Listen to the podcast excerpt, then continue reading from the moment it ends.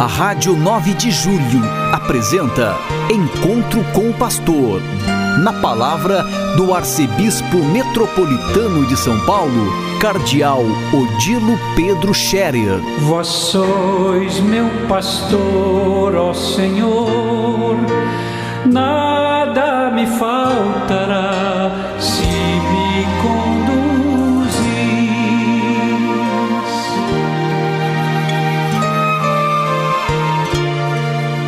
Queridos ouvintes da Rádio 9 de Julho, saudação e bênção para todos vocês nesse dia 16 de outubro. Hoje é uma segunda-feira. Hoje a igreja lembra duas santas, Santa Edviges e Santa Margarida Maria. Santa Edviges viveu no século XII. Nasceu em 1174 e morreu em 1243. Era duquesa da Silésia e Polônia, mãe de sete filhos, viveu sua experiência familiar na prática intensa da fé, da oração e da caridade.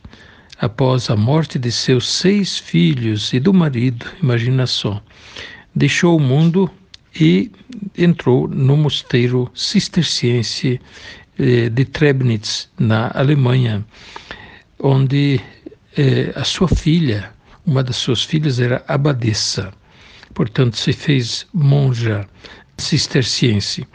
Imagina depois de perder o marido e seis filhos, mas isto não era infrequente, quer por causa das pestes, mas também por causa das guerras, e morria muita gente.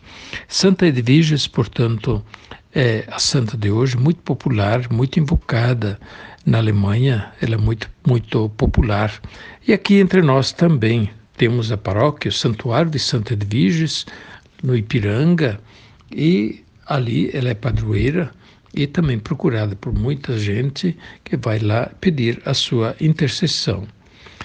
Santa Margarida Maria é uma, uma francesa, ela foi monja das visitandinas, da visitação ela foi favorecida por especiais graças de iluminação sobre o mistério do amor de Cristo presente na Eucaristia.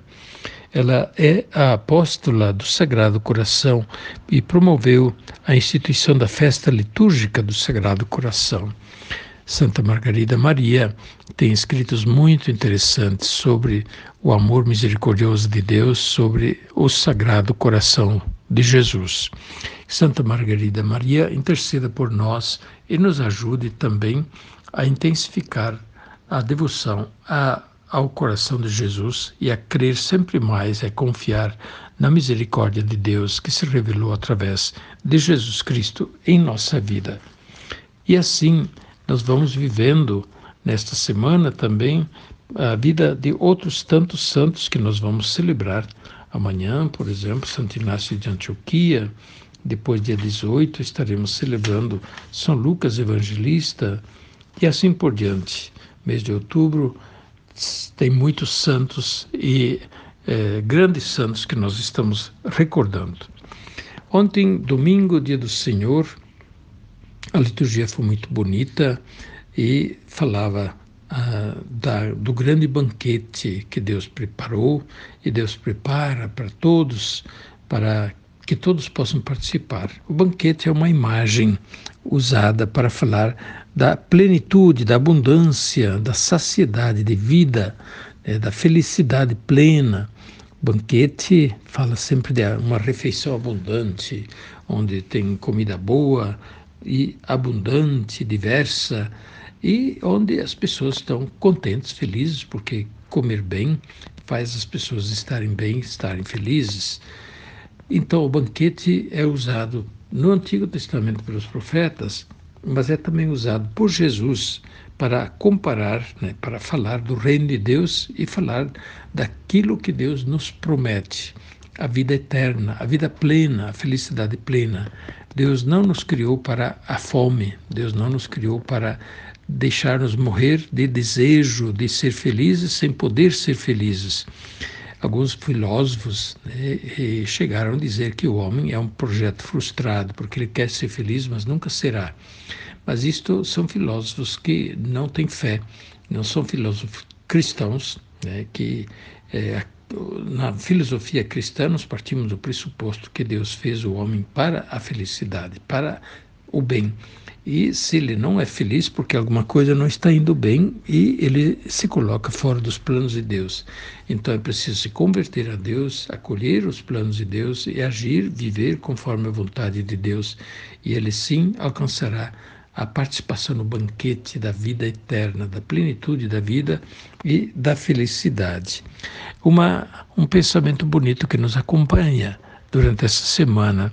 E a pergunta é esta: se nós estamos preparando para participar dignamente do banquete da vida eterna, é preciso ser digno de entrar a participar do banquete da vida Muitos talvez querem, mas não querem se converter, não querem mudar de vida e entrar no banquete não se entra de qualquer jeito. É preciso eh, acolher o convite e é preciso ter o traje de festa, como dizia o Evangelho ontem. O traje de festa é a dignidade, é a conversão de vida, é a condição de filhos e filhas de Deus vivida com alegria e coerência em nossa vida. Mas ontem era também festa de Santa Teresa de Jesus, Santa Teresa d'Ávila, grande monja, doutora da Igreja, reformadora da Ordem do Carmelo. Santa Teresa d'Ávila viveu no século XVI, na mesma época que viveu o Padre Anchieta. E ela viveu na Espanha, naturalmente, e influenciou muito a Igreja com a sua atuação para reformar a vida religiosa feminina, sobretudo da vida carmelitana, junto com São João da Cruz. Por isso, Santa Teresa é mestra de vida espiritual, mestra de espiritualidade, de vida mística, da busca de Deus e como se dedicar verdadeiramente a também encontrar a felicidade em Deus. Ontem, dia 15, era também o dia dos professores. E eu não poderia deixar de fazer menção aos professores, que são tantos em nossa arquidiocese, tantas escolas, colégios, universidades, faculdades, enfim, instituições de ensino, de educação. Parabéns aos professores pelo seu dia e que Deus os ilumine e abençoe no desempenho de sua missão.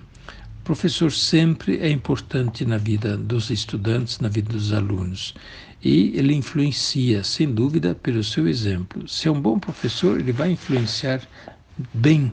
Se é um mau professor, vai influenciar mal. Por isso mesmo, caríssimos professores que me escutam, que Deus os abençoe e ilumine, que vocês possam incentivar e influenciar positivamente a vida dos seus estudantes.